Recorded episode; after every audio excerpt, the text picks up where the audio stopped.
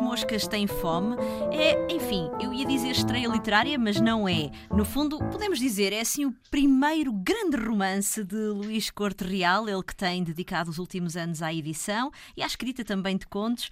Luís, este livro tem como protagonista, uh, bem, uma personagem já conhecida de alguns dos seus leitores, que é Benjamin Tormenta. Vamos apresentá-lo a quem não o conhece? Ora, então o Benjamin Tormenta é um detetive do oculto.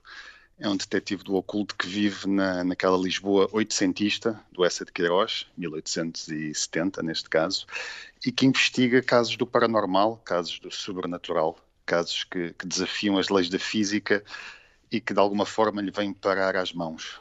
Uhum. Portanto, é assim uma personagem do mundo do, do fantástico, uh, muito na, na senda da, da tradição uh, de outras personagens de banda desenhada, de cinema, de, de televisão e também de, de literatura. Uhum. Ele próprio, Benjamin Tormenta, também guarda um segredo. Não vamos revelar exatamente qual, mas guarda um segredo.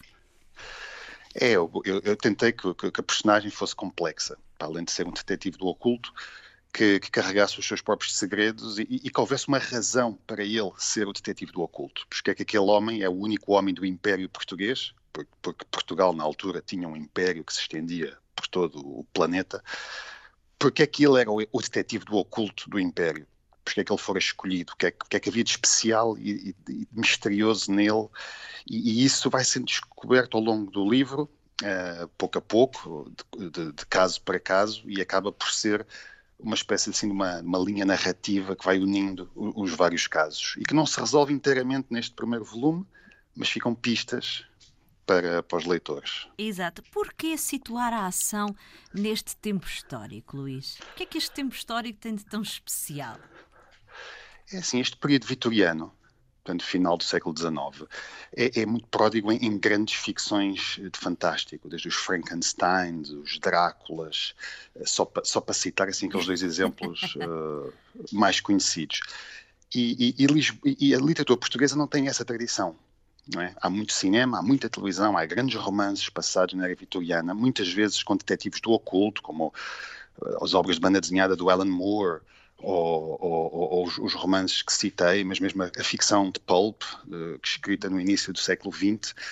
Mas uh, literatura portuguesa, vitoriana, não há, não existe. Uh, não há os grandes detetives, não há os, os monstros, não há os casos de horror Lisboa está, está completamente arredada uh, deste tipo de ficção. E então eu decidi, eu queria muito escrever uh, em cenários portugueses, e esta Lisboa é fácil de se visitar lendo a obra do Essa.